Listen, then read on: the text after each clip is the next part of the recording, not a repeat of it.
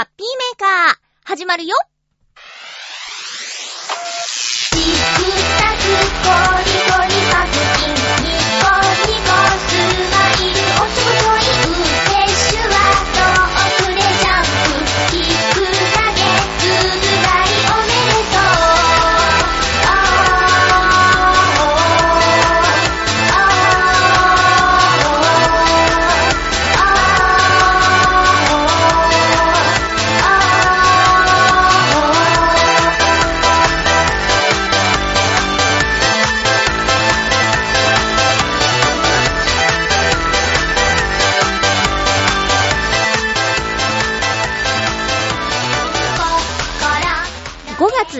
日、まゆっちょのハッピーメーカー。この番組は、ハッピーな時間を一緒に過ごしましょうというコンセプトのもと、ちょわへよ .com のサポートでお届けしております。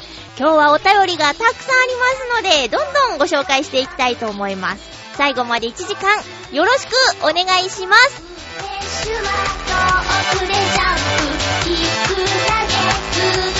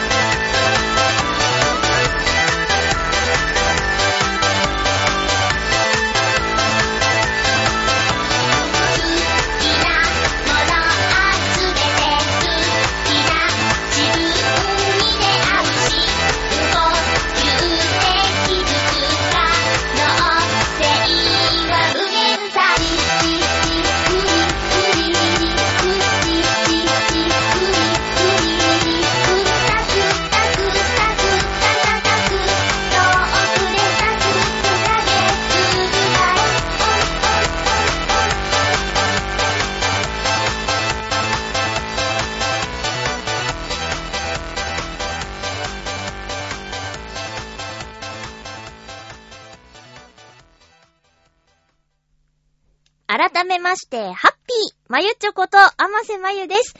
えー、っと、そう、お便りたくさん届いているんですが、まずは、大事なことからお話をしないとな、ということで、えー6月18日、日曜日に行われるミュージックウェーブ浦安音楽村ボリューム6というイベントに、ノートノーツとしては最後出演することになっておりますが、その詳細、出演時間等が発表されましたので、お知らせします。メモのご用意を。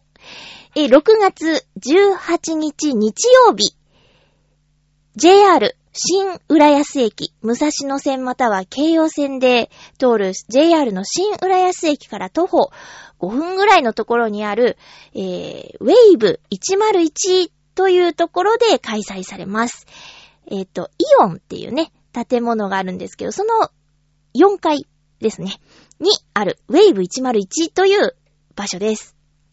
ウェイブはね、W-A-V E ですね。101は数字ですよ。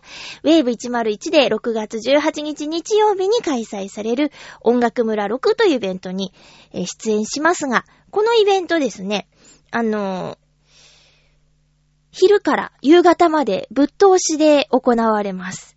で、浦安一番のフェスと言われているイベントなので、多数の出演者さんが登場します。で、大ホール、中ホール、小ホールと3つのホールすべてを使って一斉に音楽をやるイベントです。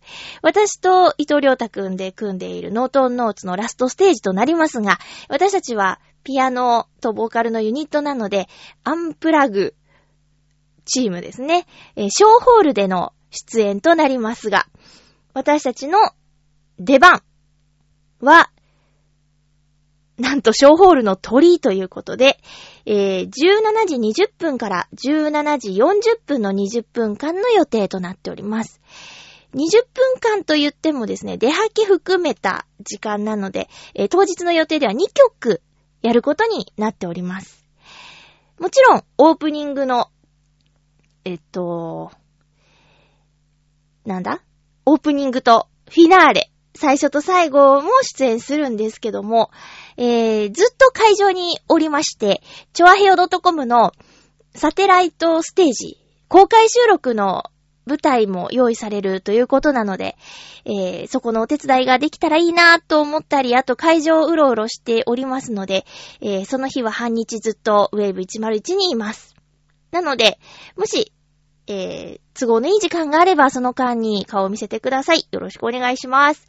で、今ね、17時20分から17時40分の出番ですと言ったんですが、あの、やっぱりね、こう、押したり、前倒しになったりということはあると思いますので、えー前後する可能性ありますので、えー気をつけてください。他の出演者さんは、あの、どんな音楽をするのかわからないんですけど、大ホールはあの、バンド形式のね、人たちがたくさん出ますし、えー中ホールは、えークラシック系、または、テルミンなんていうのをね、珍しい楽器ですけど、テルミンを使った方も出演します。あとは、えーアンサンブルということで、大勢で一気に舞台に上がる方もいますし、えー私たちの小ホールではギター弾き語りの男の子がいたり、あのーお父さん方がね、えー何人かで一緒に音楽をやったりという、本当にバラエティ豊かな出演者となっておりますので、まだね、僕たちこんな音楽しますっていうのを言葉で聞いただけなのでわからないんですけど、え、打ち合わせ、顔合わせの時に、こんなグループですみたいなことを聞いただけで、実際には音楽聞いてないんですけど、まあでも、えー、この音楽村のために一年一度集まるんだとか、それを目指して練習してるんだっていうお父さん方、お母さん方、えー、ちっちゃい子もいるので、楽しみに見に来てください。私たちにとっては最後のノートノーツの出演ということになりますので、見納め、えまたは初めてでもいいので、えーぜひ会いに来てください。それでですね、入場は無料です。はい。たくさん楽しめるんですけど、入場無料ということでね、えーなっておりますので、6月18日、出番が決まったよということで、今回お話をしました。えー5月、えっ、と、ん ?17 時20分から17時40分、鳥です。ねえ、鳥か頑張らなきゃねで、最後、フィナーレは、えー18時から大ホールでっていうことです。スタートはね、んーと、スタートは2時とかかな？うん。ちょっとそれね、今、今ちょっと曖昧ですね。大事なことなので、えー調べました。えっと、14時、開会式というか、えー開村式っていうね、音楽村ということで、開村式、14時から16時半終了ということです。14時から16時、ん？18時半。午後2時から午後6時半までということです。はい。というお知らせでした。では、えーっと、そうですね、最近あったことといえば、この番組でも告知しました、あの、ウクレレの弾き語り疑似ライブを、えー第1回を、無事に開催することができました。ありがとうございます。聞いてくださった皆さんありがとうございます。え、当初はですね、ブログに、あの、誰でもね、ここに行けば、ファイルをダウンロードできるよっていう形にしようと思ったんですけど、ちょっといろいろと、あの、注意書きを読んでいたらビビってしまいまして、えー、不特定の方に見える形にするのはやめようという判断をしまして、えー、メールをくださった方にファイルのアドレスを教えるという形に急遽変更、変更しちゃいました。えーっと、で、今回、感想メールをいただいているので、ご紹介したいと思います。あ、そうか。そうそう、ウクレレでね、私が演奏して歌ったものをライブ形式で録音して、それを皆さんにね、聞いてもらおうという企画を今回したんですよ。えー、カバーなんですけどね。カバーで歌いました。聞いてくださった方からの感想をご紹介したいと思います。えー、っと、まずは、もうライブの感想といえば、ミンチさん。ありがとうございます。まゆちょハッピーって書いてあったから番組宛てかもと思って読んじゃいますよ。ミンチさんです。ありがとうございます。まゆちょハッピー、ミンチです。ありがとうございます。ハッピー。ウクレレ弾き語りライブ、お疲れ様でした。ありがとうございます。音源聞きました。まゆっちょらしさのある、ほんわかした空気のライブでしたね。楽しく弾けて、楽しく歌っているまゆっちょが、ライブ音源らしくて、すごく魅力的でした。一曲目で緊張しているところもいいですね、笑い。え、2曲目の星野源さんの曲はすごく楽しく弾けているのが伝わりました。星野さんは楽曲とドラマでしかご存じ上げなかったので、ラジオも聴いてみようと思います。オールナイトニッポンなんですね。そうなんですよ。えっ、と、火曜日ですね。同じ日。3曲目の虹色はボーノのライブでも披露されていましたね。私も好きな曲なので、また聴けて嬉しかったですよ。あのライブの時は、悲しいアスタリスクも歌ってくださったんだなぁ、みたいなのを思い出しました。楽曲3つに MC もあって、20分すごく楽しませていただきましたよ。ありがとうございます。無理なく楽しんで続けていただけると嬉しいです。そして打ち上げいつかできるといいですね。えー、じ、次回の開催も楽しみにしています。ということでありがとうございます。そうです。3曲やりました。えー、1曲目は、デイドリームビリーバーというね、私の好きな曲です。あの、セブンイレブンの CM ソングにもなっていますね。うん。えー、2曲目は星野源さんの恋を歌いました。えー、3曲目は彩香さんの虹色をやりました。えーっと、まあ、楽しんでいただけたというメールでよかったです。もうね、本当に緊張しちゃって1曲目。あの、いやもうずっと長いこと練習してたんですよ。ウクレレを弾こうと思ったら、まずデイドリームビリーバーから弾いて、ちょっと鳴らして、次ちょっと何弾こうかなみたいな風にやるぐらい、多分今回の3曲の中で一番回数をこなしているのはデイドリームビリーバーだったのに、もうなんて言うんだろう。緊張で、もう指が動かなくなっちゃうみたいな経験をしました。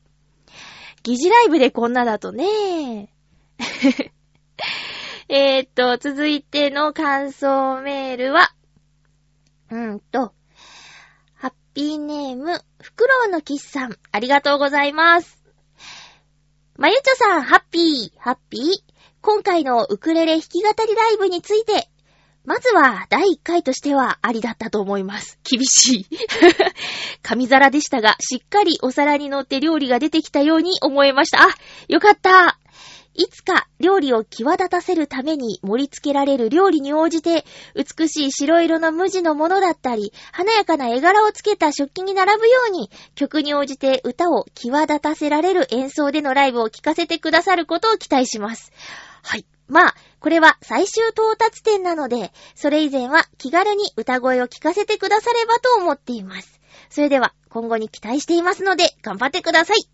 ありがとうございます。一瞬ちょっと、あ、一回目だからそれでいいんじゃないみたいなことかと思って焦った焦ったよ袋のキスありがとうございます。この紙皿とかね、お皿の話なんですけど、ライブ中の MC にちょっとした、私があの、ウクレレをで、いろいろやりたいなと思った時に、今とても便利ですね。YouTube で、あの、教えてくださってる方が何人かいらっしゃって、その中で私のやりたいことと、えー先生の考えがピタッと一致した方がいらっしゃって、ガズさんという方なんですけど、ガズさんのウクレレ講座を参考に練習をしています。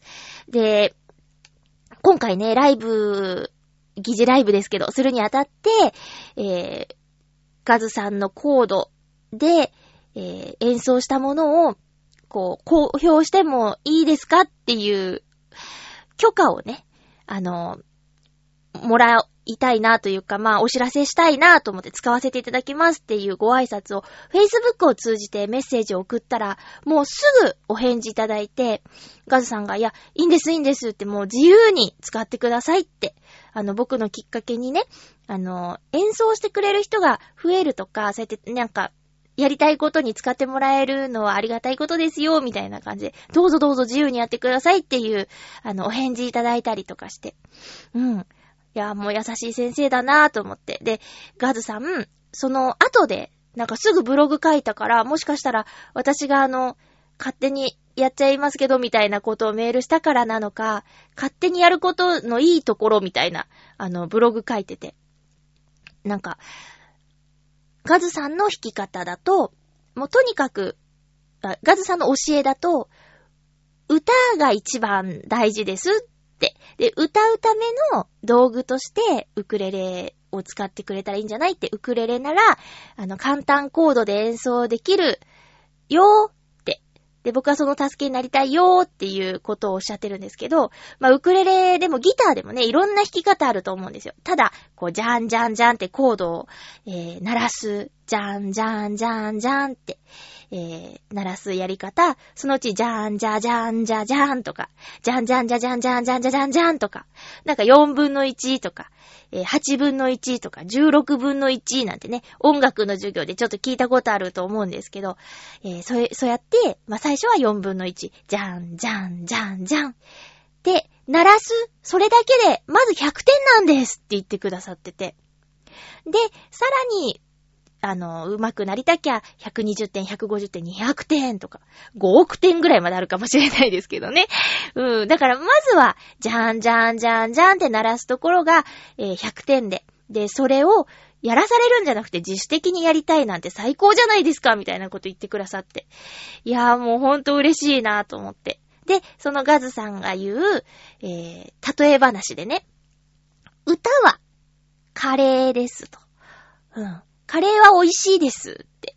まあ、でも時間をかけて煮込んだり、スパイスにこだわったりとかしたら、まあ、もっと美味しくなる。普通のレトルトカレーでも美味しいんだけど、もっと美味しくなりますねって。で、そのカレーを何に乗せるかということで、じゃんじゃんじゃんじゃんは、まずは紙皿に乗せましょうと。えー紙皿に乗ってるカレーもうまいですよと。で、えーちょっとずついいお皿、演奏技術を上げることによってお皿が変わっていくんですっていう話をしたのを MC で使わせてもらったんですけどね。そう、今回は紙皿に乗ったカレーですけど、とにかく、あの、美味しく食べてもらいたいなと。キャンプですね。えー、そんな感じで話したんですけどね。私ね、あの、焦ってたんです、ずっと。人前でっていうか人に聞いてもらう演奏で、じゃあ、いつならできるのかなって。で、時間をかけて、なんていうのかね。もうずーっとできないで、いや、まだ上手くないんで、いや、まだちょっとそんなんじゃないんでって言ってたらいつまで経ってもできないなーって思っていて、で、そんな時にガズさんと知り合って、四つ引きでも十分です。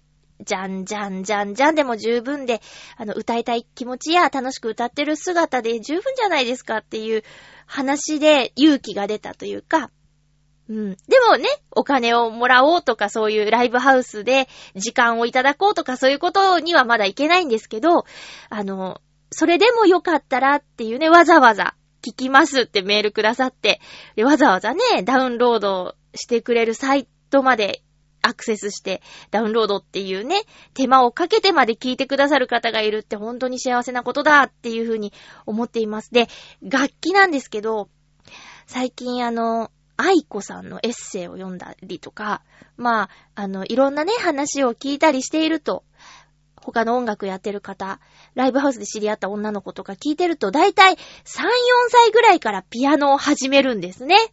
で、じゃあライブハウスに立とうとか人に聞いてもらおうってなるのって、まあ、10年はやってるじゃん。まあ、高校生とかね、それ以上になって、そういうとこに立つってことは、3、4歳から、ね、10年ぐらいかけて、楽器を習得して歌ってってやってるってことは、私がね、ほんの数ヶ月でできるわけないんですよ。だから私の目標としては、おばあちゃんになった時に、すげえウクレレ弾いて歌う人いるんですけど、ってなってたらいいなっていうぐらい、ゆったり構えているんですね。なので、袋のキスさんの、さっきの、1回目としてはいいんじゃないっていうのにビビっちゃったんですけど。うん、いや、2回目も多分100回ぐらい、そんなですよ、みたいなね。100回、いやー、どうかな。しばらくこんな感じなので、いや、もう、これは聞けないやと思ったら、そのダウンロードをしなければ良いのです。っていう感じでね、まあ焦ってもしょうがないなって、楽しいの一番だなっていう風に、私は今ちょっと思っちゃっているので、まあそんな感じで、えーこれが楽しいよって感じてくださる方と、その、練習と発表と兼ねてやっていけたらなーっていう風に、まあ甘いって言われるかもしれないんですけど、私の考えとしては、そんな感じです。えー、っと、感想、メールありがとうございました。続きましてももう一つ感想いただいてたんだよね。えー、っと、はい。ハッピーネーム、ブルユニさんありがとうございます。まゆちょハッピー、ハッピー、弾き語りライブ、ありがとうございました。いや、こちらこそ。いつものラジオと違って、聞いている方もドキドキしちゃいました。通勤途中にイヤホンで大音量にして聞きましたが、地下鉄を待つ間、目を閉じて聞いていると、ライブハウスにいるような、そんな距離感でした。まゆちょの気持ちが届きました。次のライブも楽しみにしています。さて、また最初から聞こうっと。ゲンさんの声がこうも早く聞けるなんて思ってもなかったから大変嬉しかったです。3もリクエストします。ということで、ブルーニさんありがとうございます。そうですね。あの、今回自分としての反省点は、エコーかけすぎたかなっていうのがあって。まあ、ちょっといつもとね、違う感じでっていうことで、まあ、お風呂みたいでしたね。自分で聞いててちょっと思ったんですけど。まあ、エコーは使いますけど、ちょっと、もうちょっとバランスを。ただ、あのーライブハウスだと、え PA さんっていうね、音楽を操作してくださる方が、音を操作してくださる方がいるんですが、今回もう私一人でね、あの、弾いて、歌って、ちょっと MC の時はエコーを切って、みたいなことをやっていたんで、あの、特に最後の曲の、じゃーんって弾いた後、ありがとうございましたの時、エコー残ったままで、ああ、エコーがっていう操作をしながらなので、ちょっとその辺も、あの、聞き苦しい点があるかもしれないんですけど、え、なんとかやっていこうと思います。あの、あライブハウスにいるような感じっていうのが、疑似体験ですね。あのね、疑似ライブっていうのを変えたくて、ちょっといろいろ調べたんですけど、近い言葉で、イマジネーションっていうのを見つけて、わあ、素敵って思って。この私は、こう、ライブハウスで、えー出演しているっていうイメージを持って収録を今回したんですけど、それが、聞いてくださる方も、ライブハウスにいるような想像力を使って聞いてくださっていたら、そこにイマジネーションがあるんだなって思って、まさにこう目を閉じるとライブハウスにいるような感じっていうのが、あ、イマジネーションの世界と思って。ねえ。ということで、これは、あのー続けていきたいと思います。えー、月に1回、そうですね、だいたい3曲発表したいなと思っていますよ。なので今回はちょっと急いじゃったんですけど、私はやる気があるぞっていうところをね、見せたくて、ちょっと急いじゃったんですけど、え、次回も、あのーだいたい中旬頃、そうですね、うーん、15、10 6月の15日、16日、16日、しようかな、6月16日を次回の第2回のライブの日としたいなと思います。えーっと、また、ブログに書いてあるんですけど、同じような内容で投稿して予約受け付けたいと思いますので、もしよかったら聞きたいよという方はメールをください。よろしくお願いします。以上、まゆちょの弾き語りライブ報告でした。感想メールくださった皆さん、ありがとうございます。では、テーマ行きましょう。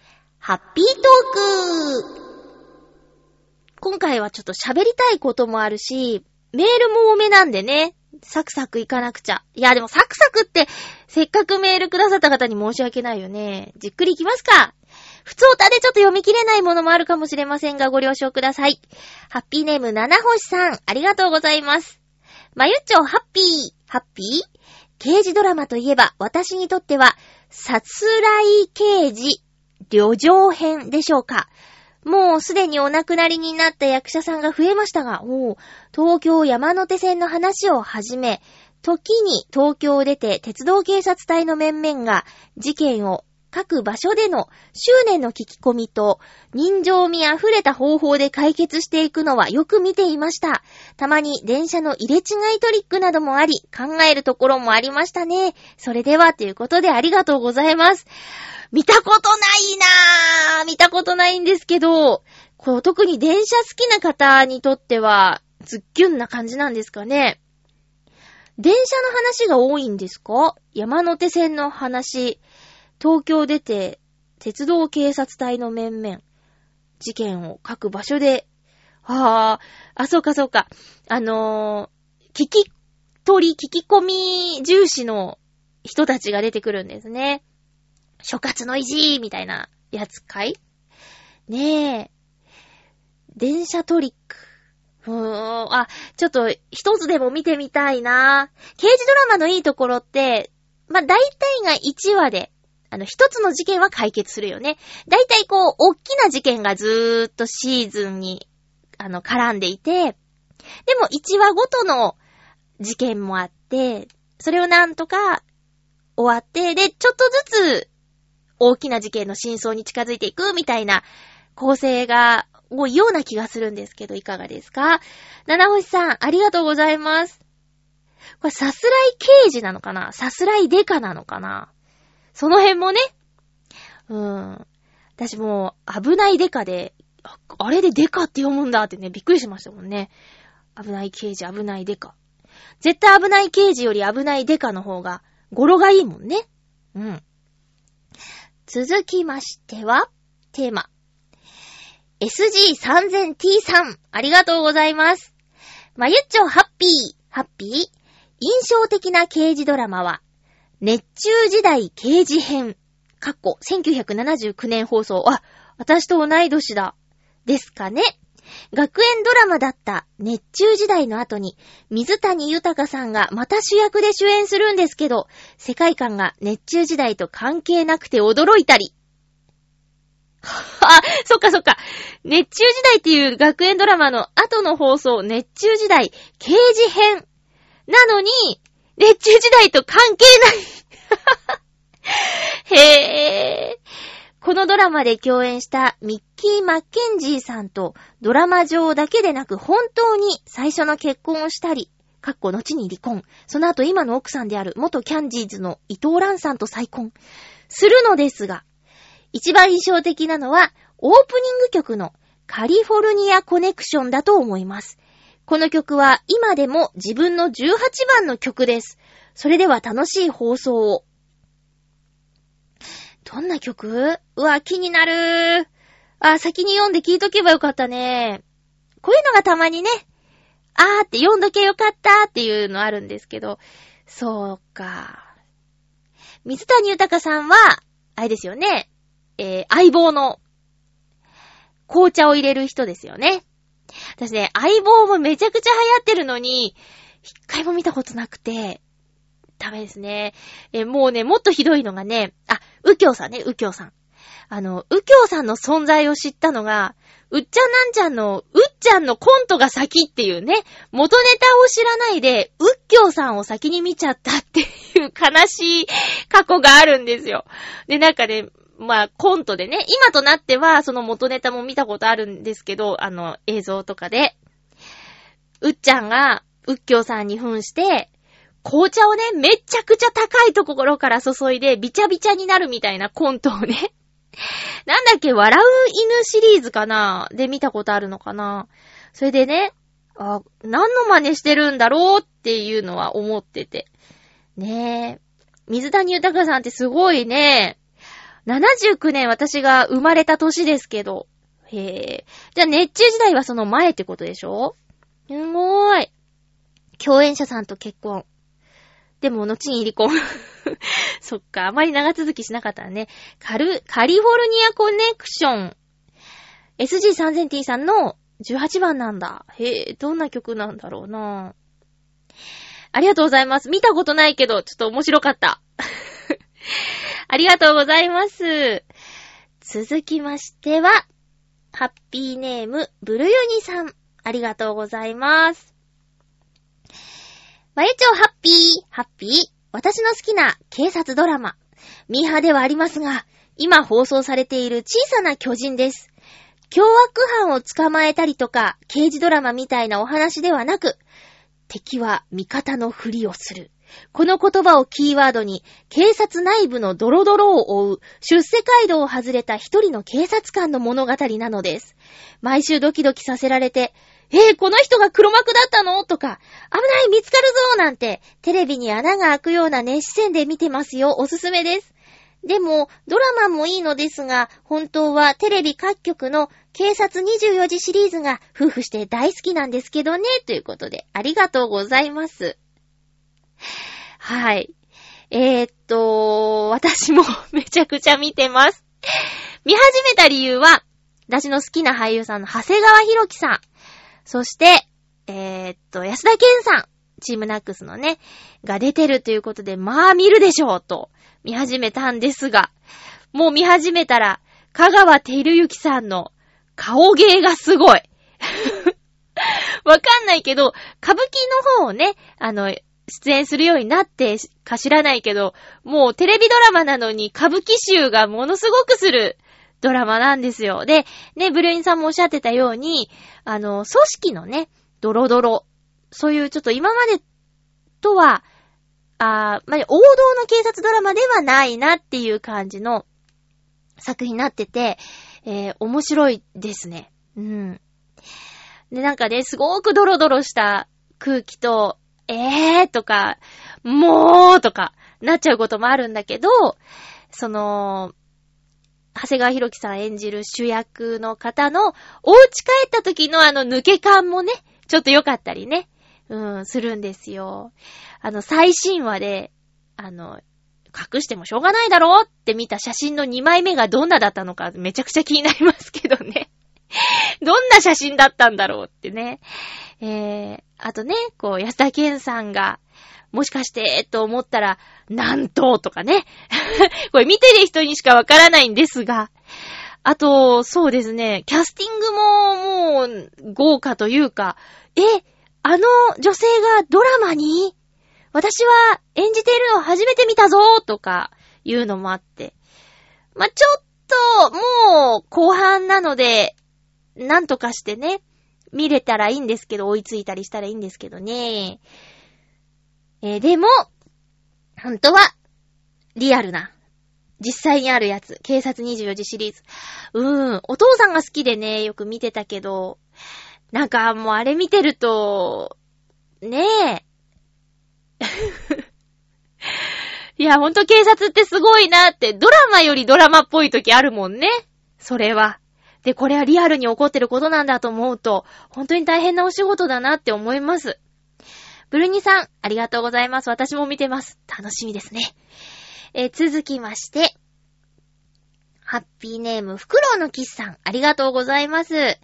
まゆちょさん皆様、ハッピー、ハッピー今回のテーマ、刑事ドラマについて、私は基本的に刑事ドラマを見ないのですが、だいぶ以前に日曜の昼に放送していたサンフランシスコを舞台にした刑事ドラマ、刑事ナッシュブリッジスを見ていた記憶はあります。もう内容は覚えていないのですけれど、苦笑。それでは、ということでありがとうございます。そう、日本の刑事ドラマもなんですけど、海外のもね、面白いのたくさんありますよね。えー、っとね、まあ、FBI とか CIA とかいろいろね、組織の名前はあって、正直ちゃんと説明できるほどには理解してないんだけど、えっと、あ、FBI の方が大きな組織かな ?CIA の方がより地域に根ざしてるのかなとか、じゃあ違う？これすら違ったらやばいね。私はあの、メンタリストを、えー、おすすめしますね。まだあの、見始めたとこなんだけど、すごくおすすめをされて、私も見始めて、なんか、いいな。なんかいいなって。あ、うーん、メンタリストだから、日本で有名だったらメンタリストの大悟さんとかね、あの、心を読み解いて、犯人探しをするのに、一役買うっていう人が主人公で。で、警察組織の中にその人が配属されて、えーなんだかんだで結構役に立っちゃうみたいな話ですけどね。うん。日本の刑事ドラマも面白いけど、海外のも面白いですよね。たくさんあるでしょ今。24だってそうだよねもしかして。うん。見てないけど。袋の喫茶ありがとうございます。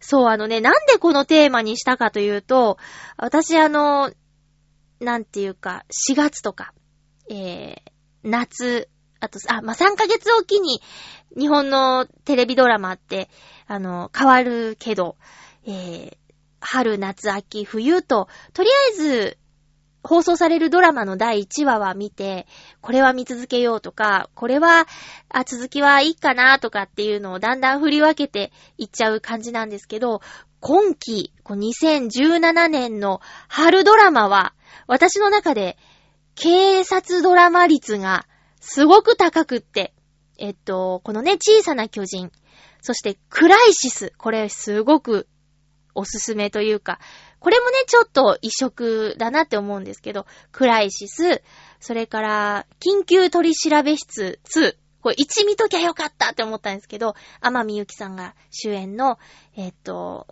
もう逮捕した後の取り調べのね、お話なんですけど、これもね、面白いですよ。あとね、その3つ見てたんですよ。うん。それにね、最近一つ加わっちゃって、えーっと、コードミラージュっていうの皆さん知ってます？あのー、お友達に勧められて見始めたんですけど、原作というか原案が広い王子さんなんですよ。うん。あの、私の恩師である 広い王子さんが、えー、企画？原作原案？まあ、とにかく関わってらっしゃって、コードミラージュで検索すれば、えー、ホームページがありますのでね、そこにあの、広い王子さんの、えーと、コメントとかも載ってます。で、今、この時代にリアルな刑事ドラマを作りたかったっていうコメントがあってね、えー監視カメラだとか、あとウイルス犯罪とか、なんかそういう、こう、ドンパチ派手なやつじゃなくて、実はじわりじわりと危機が迫ってるんだぞっていうのを描きたかったっていうお話なんですけど、あのね、まあ、なんだろう。最初はね、そうなのかなって見てたんですけどね。だんだんあの、えー、賢い車が賢くなりすぎて、もう、ナイトライダーみたいになってきて、うん、それ、それも面白いんですけど、とにかくなんだろう、アクションシーンというかなんか、結構ね、あの、血が出たりしちゃうドラマなんですけど、まあ、それも見ているので、今季4本、刑事ドラマ見てますね。で、そう、一押しがね、クライシスっていう、小栗旬さんとか、西島秀俊さんとか出てるドラマなんですけど、これがね、毎回もやもやするんですよ。うん。なのになんでおすすめなのかって変でしょ？ただなんかね、あの、まあ、主演の俳優さんたちはさることながら、えー、脇役というか、犯人役だとか、犯人とちょっと関わっちゃう被害者さんの役とか、もう、俳優さんのクオリティがダントツなんですよ。私あんまり演技の良し悪しとか語れないんですけど、でも、その辺にいそうとか、ナチュラルとか、そんな感じでね、リアル、うーん、リアル、うーん、なんですよね。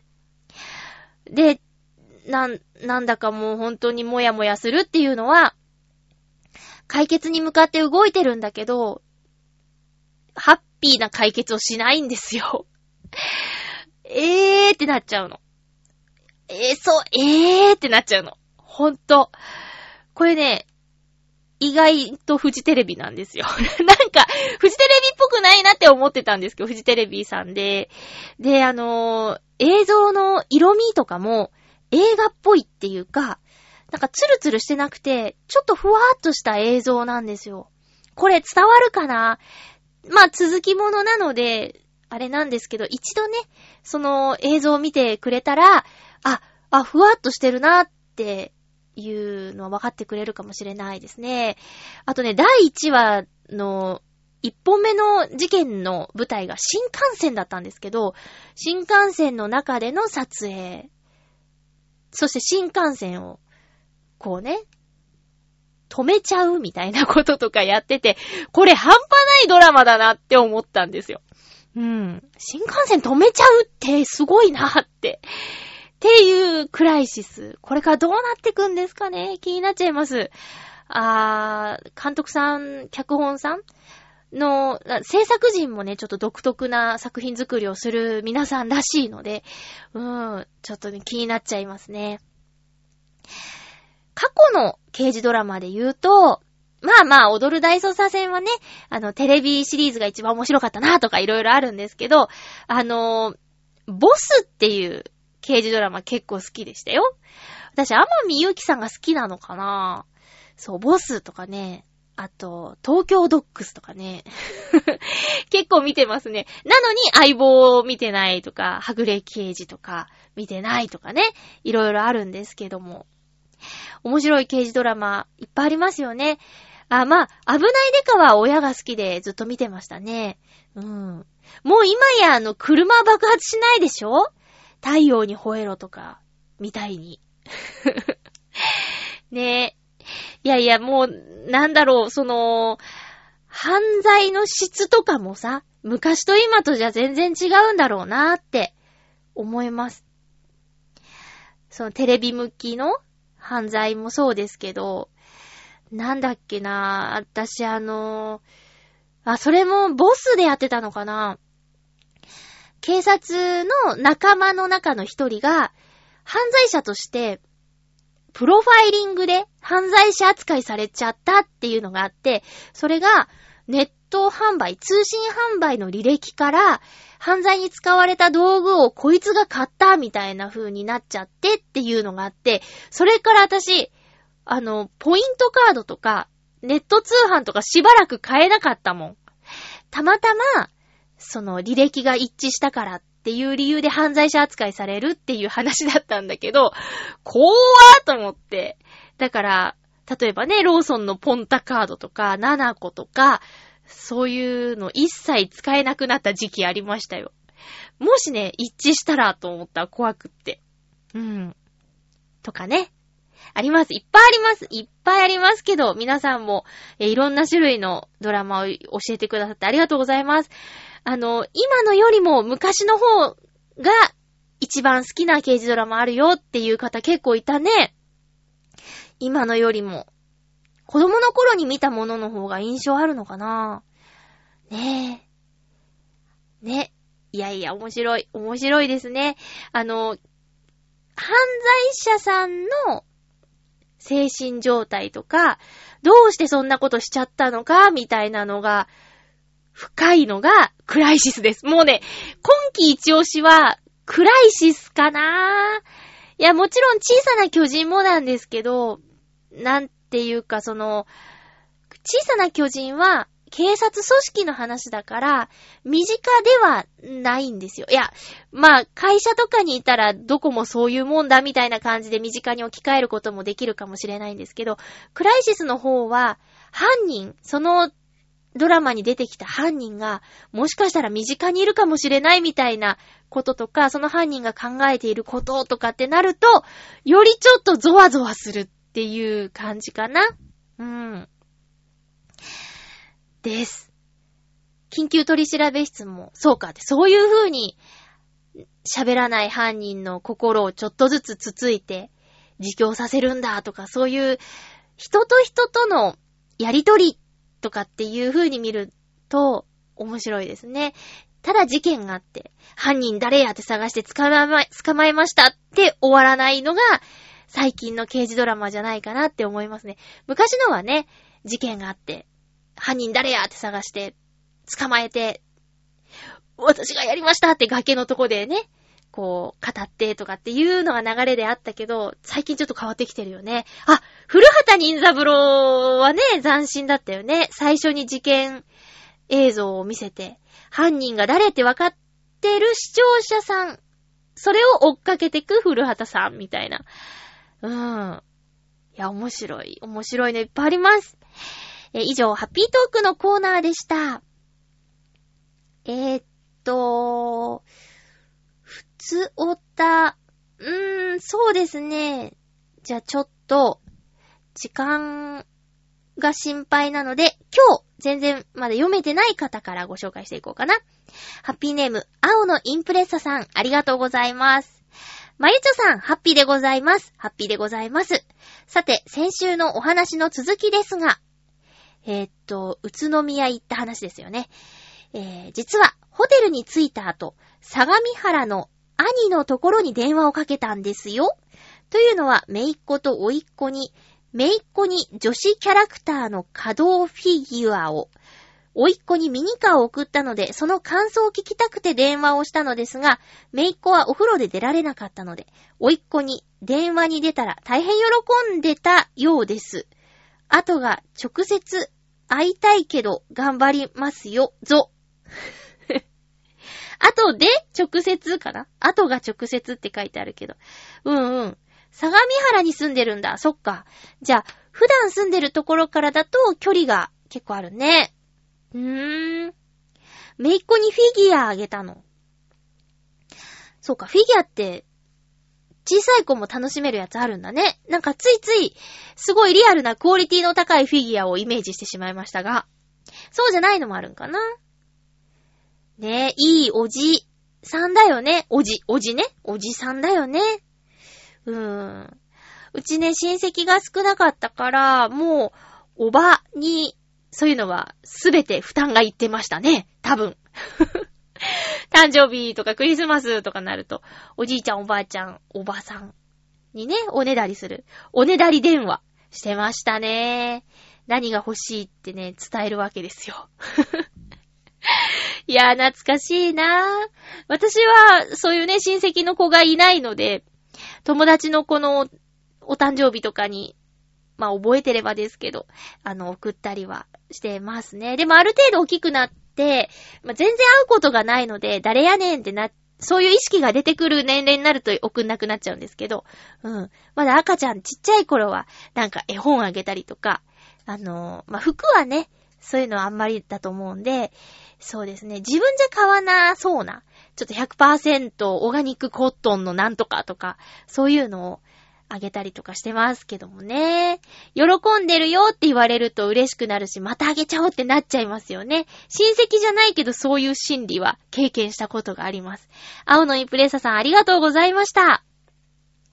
続きましては、サバの味噌煮さんから普通おたをいただいております。ありがとうございます。まゆちょうさん、ブヒブヒエチュオかっこ、豚語で、ハッピーの意味。あの、最初のマユッチョさんも、湯がちっちゃかったりしてね。これはちょっと意図的なのかな？激太りしたので服が入らなくて困ってます。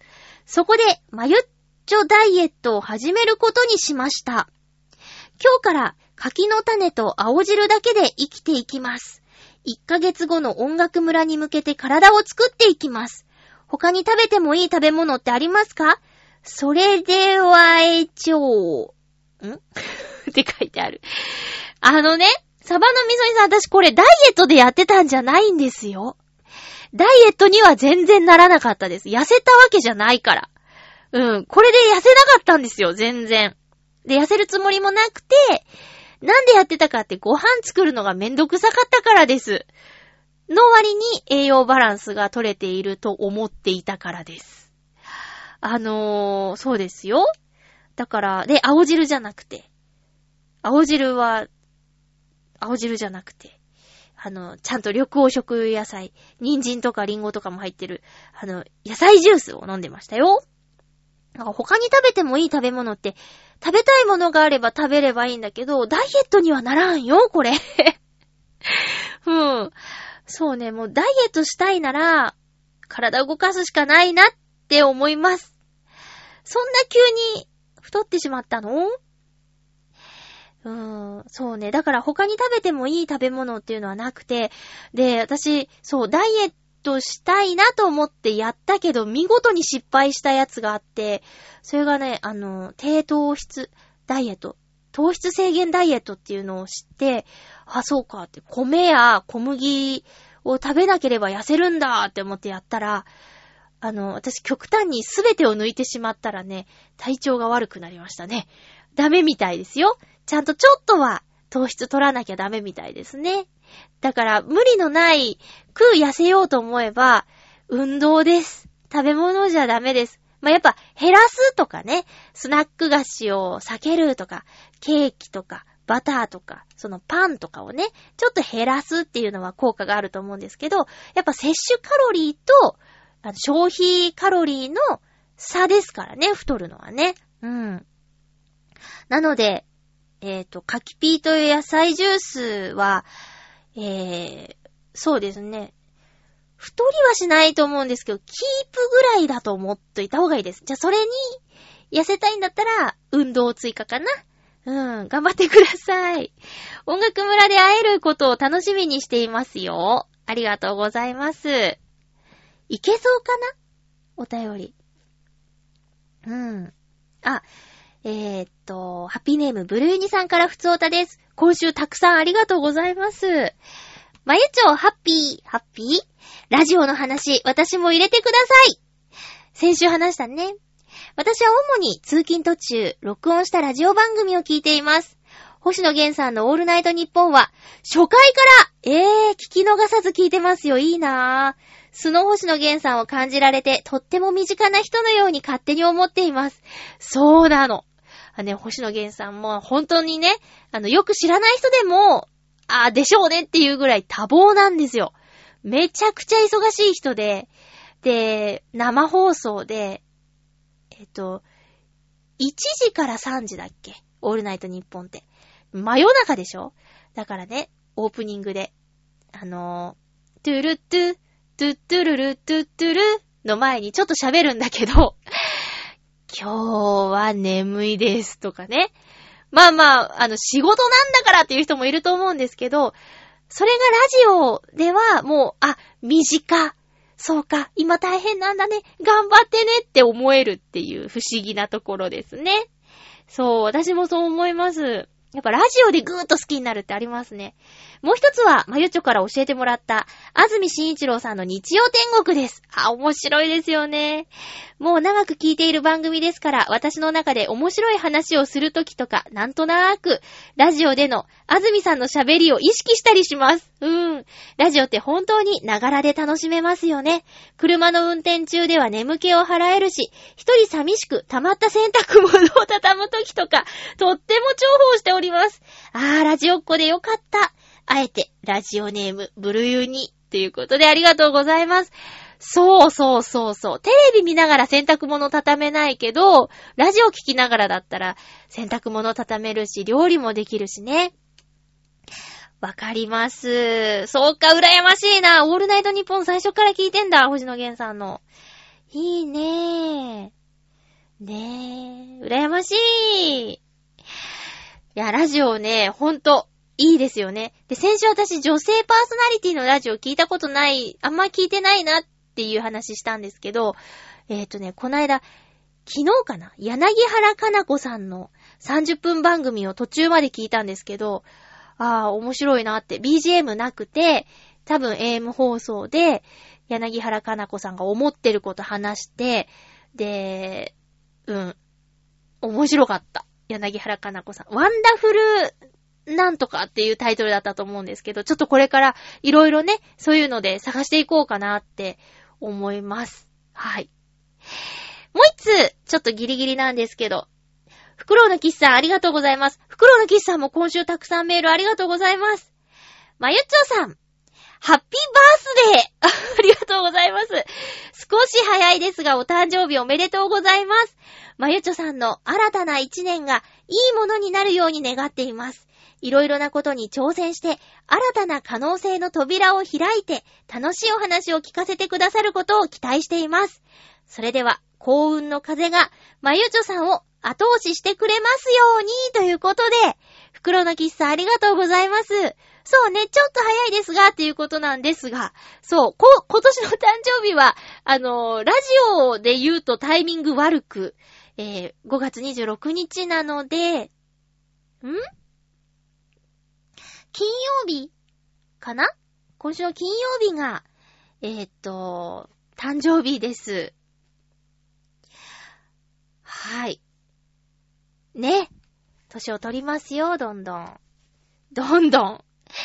ねえ、あー、ありがとうございます。ちょっと頑張っていこうと思いますが、ちょっと今ね、あ、テーマトークもう一つ、ありました。ごめんなさい。ちょっとここでご紹介させてください。大空と大地の中でさんです。ありがとうございます。ご無沙汰しています。大空と大地の中でです。ありがとうございます。テーマにいただいております。刑事ドラマ、30年以上前になりますが、西部警察が好きです。ネーミングは西部劇のようなをイメージした刑事ドラマというコンセプトに由来しています。銃撃戦やカーチェイス、爆破シーンが好きでした。爆破シーンは実際に火薬やガソリンを使い、車や遊覧船、廃屋となっている建物、地方ロケでは犯人のアジトのシーンを撮るために数千万円かけて建造物を作り、最後はそのアジトを爆破するというスタイルになりました。当然、制作費も莫大でしたが、高視聴率を叩き出しましたということで、大空と大地の中でさん、危ない、ありがとうございます。ごめんなさい。失礼しました。西部警察ね。トゥーントゥーントゥーンってやつだっけ。えー、大門。あれ？それは太陽に吠えろ？ごめんなさい。ぐちゃぐちゃになっちゃってますね。30年以上前ってことは私が、8、あ、でも8歳とかだったのか。えー。7、8、小学生の時やってたってこと？そうか。まあでもお父さん見てたイメージあります。なんなんか刑事ドラマを。その時は、あのータイトルとかまで覚えてなかったっていうか何をっていうのは意識してなくて、多分初めてちゃんと意識した刑事ドラマが、刑事ドラマが危ないデカだったと思うんですよ。高派か有事派かみたいなところで、私絶対有事だったんだけどね。うん。もうもう何千万もっていう、そう、制作費、制作費問題あるよね。だから、そういうちょっと、取り調べ室を舞台にとか、なんか、心理的な組織のとかっていう風にもなってんだろうけど、でも、その、壊したりしない分、キャストにお金かかってるとか、まあお金の話とかちょっとあんまりね、嫌な、嫌な感じですけど、でもきっとそうなんだろうね。バーンってやるよりも、すごい俳優さんを使おうとか、演技が素晴らしい方をに出てもらおうとかってそういう方に動いてるのかもしれないですね。だからびっくりするかもね。今の若い人がそういう昔のバーンっていうの。なんで車そんなに転がるんやろかってね、ゴロゴロゴロゴロバーンみたいなやつ。昔はよくありましたよね。大空と大地の中でさん本当にごめんなさい。最後まで聞いてくれたかなテーマで読まれなかった。プチーって切っちゃうとかあったかなごめんなさいね。本当にすいませんでした。次回の予告です。次回は5月30日の放送を5月28日にしようと思います。最近急ですけども、暑くなってきました。テーマは、暑いの好き？暑いの嫌い？その理由も合わせて教えてください。お送りしてきました。ハッピーメーカー、そろそろお別れのお時間です。おっと、ちょっと待ってね。6月18日の音楽村のイベント、そして、ウクレレ弾き語りイマジネーションライブ。急にファンタジーな感じしてきましたけど。ウクレレ弾き語りイマジネーションライブ第2回も、えー6月の中旬を予定しておりますので、合わせて楽しみにしててください。お相手は、まゆちょこと、あませまゆでした。また来週、ハッピーな時間を一緒に過ごしましょうハッピー